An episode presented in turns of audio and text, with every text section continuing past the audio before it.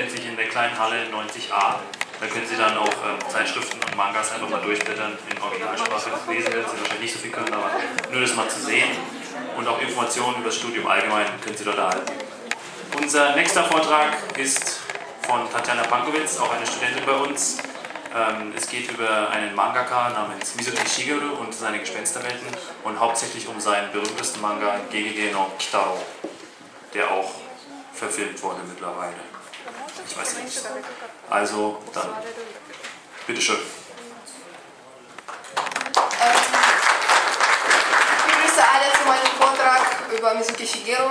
Der dürfte wahrscheinlich nicht jedem bekannt sein, obwohl in Japan hat er enorme Popularität und Bekanntschaft, Bekannt, Bekanntheitsgrad, weil er eben schon seit 50er Jahren in diesem Umfeld tätig ist. Also er zeichnet seine Manga. Ähm, äh,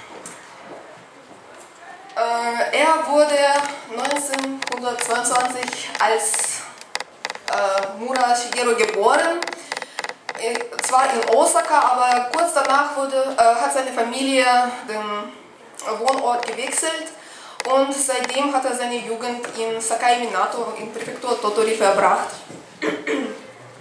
Er nennt auch gern diesen Ort als seine Heimat, weil äh, dieser Ort ist eher rural geprägt, so ländlich und ähm, hat mehr Verbindung zur Natur und Tradition als zum Beispiel Tokio, wo er in Wirklichkeit lebt. Ähm, seit seinen frühesten Jahren, seit seiner frühesten Kindheit hat er sich dadurch ausgezeichnet, dass er im Gegensatz zu seinem älteren und jüngeren Bruder äh, viel Wert darauf legte, dass er gut ausschläft und ganz ruhig frühstückt. Das heißt, in die Schule kam er frühestens zu der zweiten Stunde, als die Mathematik schon vorbei war. Und das heißt, er hat in sechs Jahren keine einzige Mathematikstunde gehabt. Deswegen brachte er keine guten Leistungen bei der Abschlussprüfung in der Grundschule und musste sich dann umschauen, was er für einen Job macht. Ähm, er hat vieles versucht, aber wegen seiner Einstellung, dieser Grundeinstellung, dass er immer schon langsam frühstückt, nachdem er gut ausgeschlafen ist, äh, hat dazu, äh, dazu gebracht, also dahin gezogen, dass er nach spätestens einer Woche wieder gefeuert wurde. Ähm, gleichzeitig hat er sich immer wieder beworben, äh, in irgendeiner Kunstschule zu studieren, was aber auch wenig geglückt hat. Er hat einmal bei 51 Kandidaten äh, darunter gewesen und 50 wurden aufgenommen, nur er nicht. Also so viel Glück hatte er mit künstlicher Ausbildung. Jedoch war Zeichnen und Malen seit seinen Kindesjahren seine große Leidenschaft. Als er 13 war, kam in lokaler Zeitung äh, ein, ein, Artikel über ihn, wo er als nächster Talent äh, gelobt wurde, aber danach hatte er wenig Chance, das zu realisieren. Ähm, einige Zeit verbrachte er in Osaka, wo er versuchte, verschiedene Jobs auszuüben. Gleichzeitig ähm, arbeitete er in einem Verlag als Zeitungsverkäufer und lernte ein bisschen Design. Ähm, mit 21 Jahren wurde er in, die, in den Kriegsdienst gezogen. Ähm, da ging gerade der Zweite Weltkrieg. Japan wurde äh, sehr auf allen Fronten angespannt und ähm, in der Armee musste er zunächst eigentlich nur Trompete spielen oder Signalhorn. Aber er war so miserabel daran, dass ähm, er ständig schikaniert und geschlagen wurde von den Älteren. Und äh, als er sich beklagt hatte, ja, was, was soll ich denn machen, damit diese Qual endlich zu Ende geht, äh, hat man ihm gesagt, naja gut, du hast zwei Möglichkeiten, Süden oder Norden. Dann hat er Süden gesagt und er wurde zu Neuguinea geschickt. Ähm, aber das war kein Spaß und keine Erlösung. Ähm, weil gerade dort in Rabaul, äh, so dieser kleine Ort, wo er die ganzen ähm, harten Seiten vom Krieg gesehen hat, hat er auch seinen linken Arm verloren bei einem Luftangriff. Und seitdem konnte er nicht aktiv als Soldat dienen. Das heißt, er hatte ein bisschen mehr Zeit, aber was nutzt das einem? Ne? Er hat diese Zeit doch mit Nutzen für sich verbracht und freundete sich mit ähm, äh, Eingeborenen an. Er war sofort von dieser Lebensweise in primitiven Lebensumständen fasziniert und äh, das war für ihn wahrscheinlich wie ein Traum. Er hat sich die ganze Zeit danach gesehen, dass er auch so ähm, ohne Eile, ohne Arbeitsstress leben konnte und das wurde ihm leider nie gegönnt. Ähm, nachdem der Krieg zu Ende war, wollte er eigentlich auch dort bleiben, aber ein Arzt, aus, also der Militärarzt, hat ihn dazu gebracht, also hat er zur Vernunft sozusagen gebracht und gesagt, ja, willst du deine Eltern denn nicht sehen? Und er wollte nur kurz die Familie besuchen und dann wieder zurückzukehren, aber dieser Plan konnte er dann nicht äh, mehr verwirklichen, weil wegen internationalen Umständen dürften Japaner damals nicht ausreisen. Dann musste er in, Japan sich ähm, seine weiteren Lebensumstände um, also anders überlegen. Er versucht jetzt wieder verschiedene Jobs und er arbeitete sogar als Rikscha. Und unter anderem war er auch Hausverwalter für ein Miethaus in Kobe. Dieses Haus trug den Namen Mizuki Sho und dieses Mizuki wurde dann später zu seinem Künstlernamen weil einer der Mieter konnte seinen richtigen Namen sich nicht merken und nannte ihn immer Mizuki-san. Und äh, auch einer von den Bewohnern äh, hat ihn mit Kamishibai, so einer Art von Straßentheater, bekannt gemacht. Und da hat er zunächst ausgeholfen, später hat er selber als so ein Kamishibai-san gearbeitet. Was ist Kamishibai? Kann man hier sehen, also man geht als Einzelerzähler auf die Straße und erzählt irgendeine Geschichte mit Bildern dazu. Äh, das war sehr unter Kinder beliebt und als noch keine anderen Medien, so wie Fernseher oder Radio, jeder hatte, dann war es auch eine große Attraktion. Ähm, äh, leider war dieses Medium bald äh, Geschichte und ähm, Mizuki Shigeru zieht nach Tokio wo er zunächst sogenannte Kashihon Manga zeichnet. Das ist praktisch das gleiche, was wir jetzt haben als Manga, also dieser Comic, aber die, Form, die Erscheinungsform war anders. Das waren kleinere Hefte, die man sich nicht kaufte, sondern nur ausgeliehen hat. Und deswegen ist der Name, also Kashi ist von Kasso, das heißt Ausleihen. Äh, sein erster Werk, das er komplett von Anfang bis Ende gezeichnet hat, war Rocketman, also Raketenmensch und ähm, ja, aber er hatte immer wieder Schwierigkeiten, weil viele Verlage äh, insolvent geworden sind und konnten seine Arbeit einfach nicht bezahlen. Als er 39 war, hat die Familie starken Druck auf ihn gemacht und hat gesagt, Mensch, du musst endlich mal heiraten. Und dann unter diesem Druck heiratete er eine Frau nach einem Omiai. Das war auch eine lustige Geschichte, weil ähm, das war in fünf Tagen erledigt. Erstmal hat er die Frau getroffen nach so einem Omiai, das ist so eine Heiratsvermittlungsart. Man zeigt zunächst äh, dem potenziellen Mann oder Frau äh, ein Foto von dem anderen und wenn sie einverstanden sind, dann trifft man sich, äh, aber ganz formell mit Eltern, mit Angehörigen und mit diesem Vermittler. Und danach wird es entschieden, ja, wollen wir heiraten oder nicht, aber also keine Liebesheirat oder so. Und in fünf Tagen war er verheiratet und hat mit der Frau zurück nach Tokio gereist. Wahrscheinlich deswegen, weil er kein Geld hatte, um sich noch die zweite Fahrt nach äh, seiner Heimatstadt zu leisten. Ja. Ähm, Kashihon Manga wurden auch bald von der Bühne verschwinden und schon in den 60er Jahren äh, können nur solche Zeitschriften wie jetzt, diese ganzen Magazine, Shonen Magazine und so weiter, sich auf diesem Markt etablieren. Ähm, er versucht zunächst seine Werke im Magazin Garo zu veröffentlichen und ähm, nächstes Jahr kommt auch sein erster Erfolg, als er von einem Kodansha, Kodansha Verlag den Preis für den besten Kindermanga bekommt. Das war sogenannter Terebi-kun. Terebi heißt Fernsehen auf Japanisch und Kun Junge. Über einen Jungen, der sich ähm, in den Fernsehen reinsetzen konnte. Also er konnte hin und rein und konnte sich äh, verschiedene Sachen aus dem Fernsehen holen. Wahrscheinlich war das auch für damalige Zeit so eine tolle Science-Fiction-Geschichte. Ähm, aber zunächst war er nicht mit solchen Sachen nachgefragt sozusagen.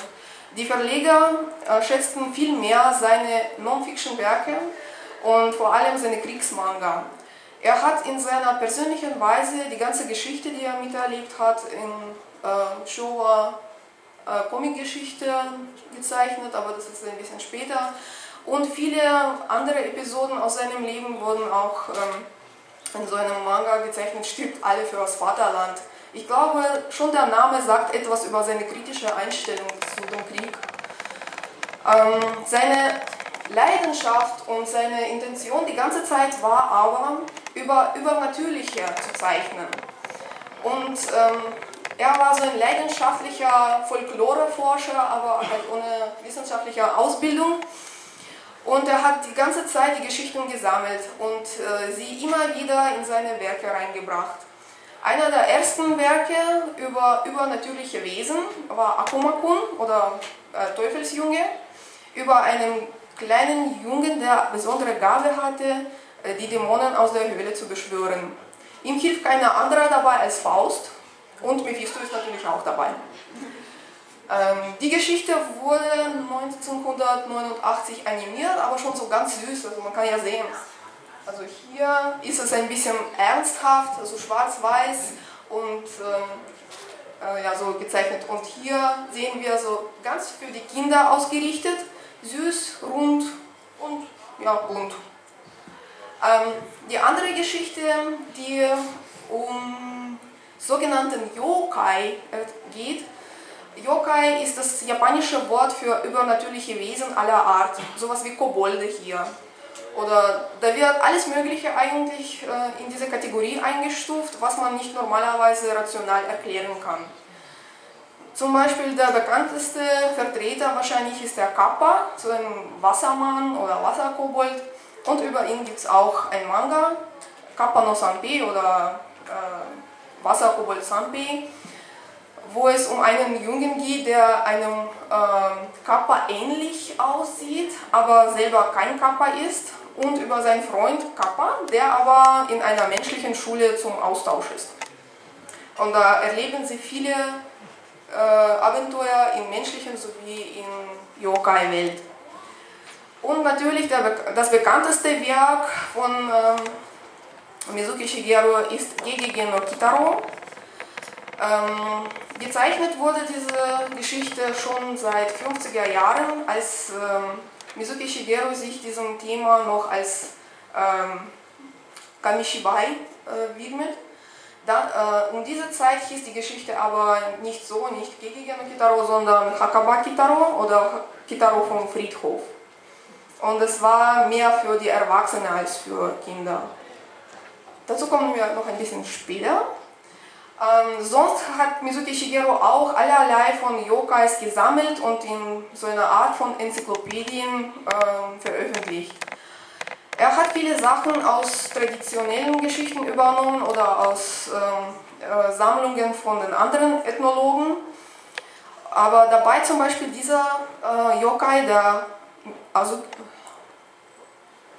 Gyarai heißt, ähm, zeichnet er zum ersten Mal, weil eigentlich im Volksglauben hieß so nur das Geräusch.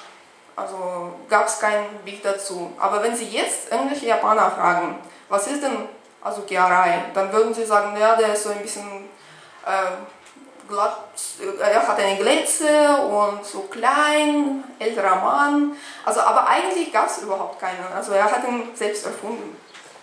Oder gibt solche skurrile Geschichten wie äh, ja, so hinterm Auge. Er sagt aber, dass äh, dieser Yokai äh, nichts Böses tut, nur erschreckt ein bisschen. Ähm, woher nahm er noch seine Geschichten? Er antwortet gerne selbst auf diese Frage in seinem anderen Manga, äh, die Non Nonba und Ich heißt. Als er klein war, war in seinem Haushalt eine ältere Frau, die ein bisschen aushalf. Und diese Frau wusste sehr viel über solche unerklärliche Dinge. Sie hat dann öfters erzählt, ach ja, da äh, hört man irgendein Quietschen, das ist so und so ein Yokai. Oder wenn du irgendwo die Straße lang gehst und es ist dunkel und dann plötzlich hörst du Schritte hinter dir, das ist so ein Bonbon-San oder so. Und was muss man machen, damit er nichts tut? Man muss zur Seite treten und sagen, bitte gehen Sie vor. Und dann ist es gelöst. Ähm, noch hat er auch andere äh, Geschichten gesammelt, die von anderen Völkern kommen, zum Beispiel diese da von Neuguinea. Mizuki Shigeru hatte erst viele Jahre später, als er dachte, eine Möglichkeit, wieder nach Rabaul zu kommen und wieder seine alten Freunde zu besuchen. Dabei beobachtete er und schrieb auf alle Riten, die dort stattfanden. Und man trägt ja gerne auch solche Masken. Also hat, er hat auch diese Masken als Yokai gemalt und gezeichnet. Und es gab auch früher Zeichnungen, noch im 18. und 19. Jahrhundert, von dem äh, Zeichner damals. Ähm, äh, also die auch übernatürliche Wesen darstellen. Man sieht hier, sehen wir ein Bild von Echon Monogatari, also das heißt ähm, äh, Bilderbuch mit 100 Horrorgeschichten von Takehara Shunsen. Und die Frau heißt äh, Futakuchi Onna, das heißt, sie hat zwei Munde. Also einmal hat sie einen normalen Mund und dann noch einen hinten. Und sie kann mit beiden essen. Und das malt er ganz genau so nach. Also nur ein bisschen moderner vielleicht oder so Manga-artiger. Das gleiche betrifft diesen einer äh, Yokai, der Biwa Boko Boko heißt. Und dieses Mal als Vorlage dient das Bild von Toriyama Sekien, auch ein bekannter Maler. Ähm, Mizuki Shigeru popularisiert seine Werk, also seine Yokais, seine geliebten Yokais, nicht nur indem er sie in Enzyklopädien darstellt, sondern er macht es auch ein bisschen mit Humor, nimmt das, äh, die berühmte Reihe von Hiroshige, die 53 Stationen von Tokaido heißt, und nennt es Yokaido, also halt äh, der Weg mit Geistern, zeichnet die Geister, auch die, der meint, sie wohnen dort. Und jetzt kommen wir ein bisschen zurück zum Thema Geki no Kitaro, weil das ist das prominenteste Werk von Mizuki Shigeru. Man kennt ihn ähm, hauptsächlich dadurch, äh, dieses Werk ist unglaublich populär und ist schon seit äh, 60er Jahren mehrmals animiert worden. Also jedes Jahrzehnt bringt eine neue Reihe von Animationen. Erstens war es äh, 1968 noch schwarz-weiß und dann jedes Jahrzehnt brachte neue Geschichten. Als Vorlage diente eine alte Kamishibai-Story über einen Unglückswesen. Ein Junge, der im Grab geboren wurde, als seine Mutter schon tot war. Zunächst rächt sich dieses Junge, dieser Junge äh, für den Tod seiner Mutter, aber äh, in Mizuki Shigerus Werk ist es nicht so. Ähm, er nimmt zwar diesen Ausgangspunkt äh, mit dem Grabgeburt sozusagen, aber füllt die Geschichte mit eigenen Inhalten.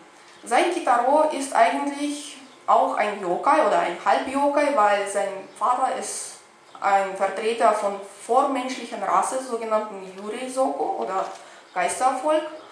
Und äh, die Mutter war ein Mensch. Und ähm, er wurde ebenso geboren, als die Eltern schon tot waren. Sein Vater, Medama Oyaji, nur als Auge kommt aus dem toten Körper und äh, schützt seinen Sohn, also den einzigen Vertreter, also der letzte, den letzten Vertreter von Yurei Soko. Ähm, Kitaro war zunächst so eine ambivalente Person. Einerseits war er ein guter Junge sozusagen, der ähm, immer wieder sich für das Gute eingesetzt hat, aber andererseits hat er viele nicht so gute Seiten. Zum Beispiel war er kein guter Beispiel für Kinder. Er hat geraucht zum Beispiel, nichts gearbeitet, nichts gelernt, also er hat keine Schule besucht und war manchmal auch ein bisschen böse, wenn er äh, seine Interessen irgendwie äh, eingeengt spürte, dann war auch den anderen Leuten äh, es nicht zugute. Ähm, hier kann man sehen, wie sah Kitaro in jeder Animationsreihe aus. Also ganz links ist er schwarz-weiß, noch 60er Jahre, und dann kann man sehen, er hat sich geändert. Also seine Gesichtszüge und der Zeichnungsstil werden zunehmend niedlicher.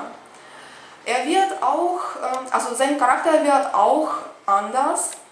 Wenn er früher sich so mehr, mehr oder weniger von aktiver Einmischung in die Menschensachen ein bisschen ausgegrenzt hat, dann später wird, und, wird er zu einem aktiven Verfechter der Gerechtigkeit und wartet nicht, bis man ihm einen Brief schickt per Yokai-Post, wo man sagt, ja komm Kitaro und hilf uns, äh, hilf uns bitte diesen bösen Yokai zu beseitigen. Er kommt selber. Oder nicht selber. Seine Freunde rufen ihn manchmal. Ähm, was ich noch sagen wollte, ach ja, genau. Ähm, der Stoff war sehr populär und Kitaro trägt auch, ähm, na nicht so ganz, ähm, die persönlichen Charakterzüge von Mizuki Shigeru. Das manifestiert sich auch in dem Titelsong und wir hören ein bisschen rein. Es geht darum, dass es sehr super schön ist, ein Yokai zu sein, ein Geist zu sein. Man muss nicht in die Schule gehen, man muss nichts arbeiten und man hat nur noch Spaß am Leben, weil man sowieso nicht stirbt.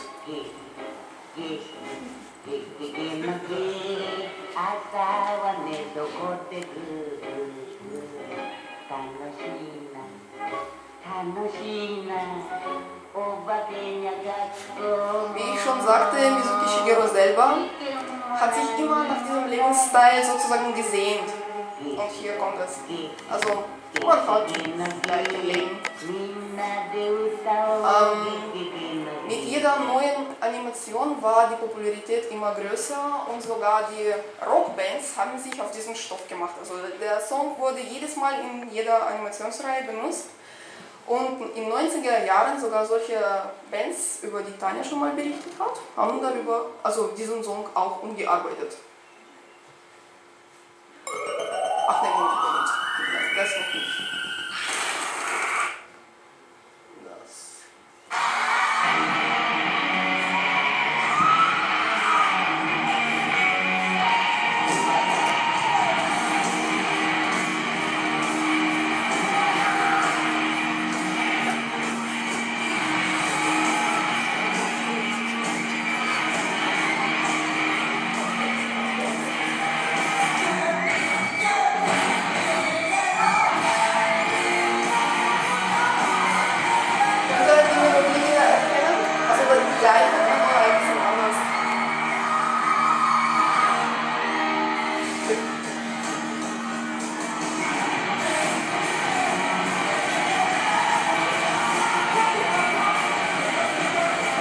Aber der Text ist komplett der gleiche.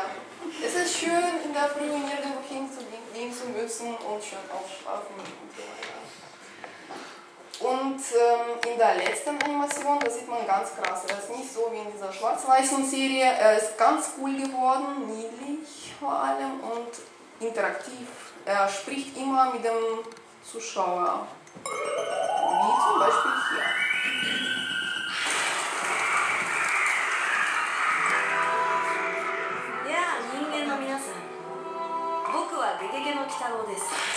Ja, er äh, sagt, hallo Leute, ich bin Gegege no Kitaro und bitte passt auf, vielleicht hinter euch steht ein Yokai.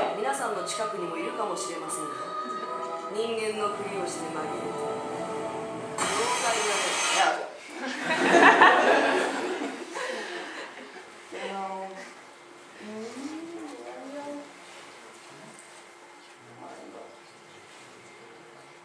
Und ähm, seine Mitbürger sozusagen, also die Leute aus seiner Heimatstadt, haben diese Leistung natürlich auch gewürdigt. Sie haben eine sogenannte Mizuki Shigeru Straße eingerichtet, wo man die ganzen Yokais aus seinen Werken wieder treffen könnte. Das ist sogenannter Mizuki Shigeru Road. Und seine ganzen Charakter stehen da als kleine Statuen. Ähm, außerdem gibt es neulich ähm, einen, äh, eine große Serie in der Früh und da erzählt man eigentlich von dem Standpunkt seiner Frau, wie, der, wie das Leben mit dem Mizuki Shigeru so war. Also sie äh, hat Memoiren veröffentlicht und jetzt nach diesem Buch wird halt gedreht. Das war's.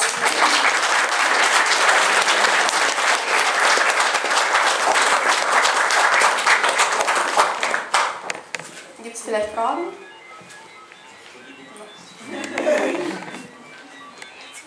Ja? Ähm, aber der Zeichner ist, ist schon noch am Leben, aber Ja, der lebt, ja. wahrscheinlich nicht mehr Ähm, seitdem er die, sozusagen den Erfolg erlangte, dann musste er selbst nicht so hart arbeiten oder er hat so ein Studio. Ich glaube, die meisten Manga-Zeichner haben das. Aber ähm, auch trotz seines hohen Alters ähm, macht er sich Mühe und zeichnet ein bisschen die Bilder nach, damit jedes Bild etwas von ihm hat. Also es kommen, es, es kommen Also- eigentlich noch neue Mangas quasi von ihm, die zwar wahrscheinlich zum größten Teil sind im Studio oder Ja, er hat so ein Studio, Mizuki Pro heißt es, und da arbeiten einige Leute. Aber ich glaube meistens, also jetzt kommen keine wirklich neuen Ideen. Also er zeichnet vielleicht weiter an Kitaro oder an einer alten äh, Serie, aber nicht nur. Er ist schon 88.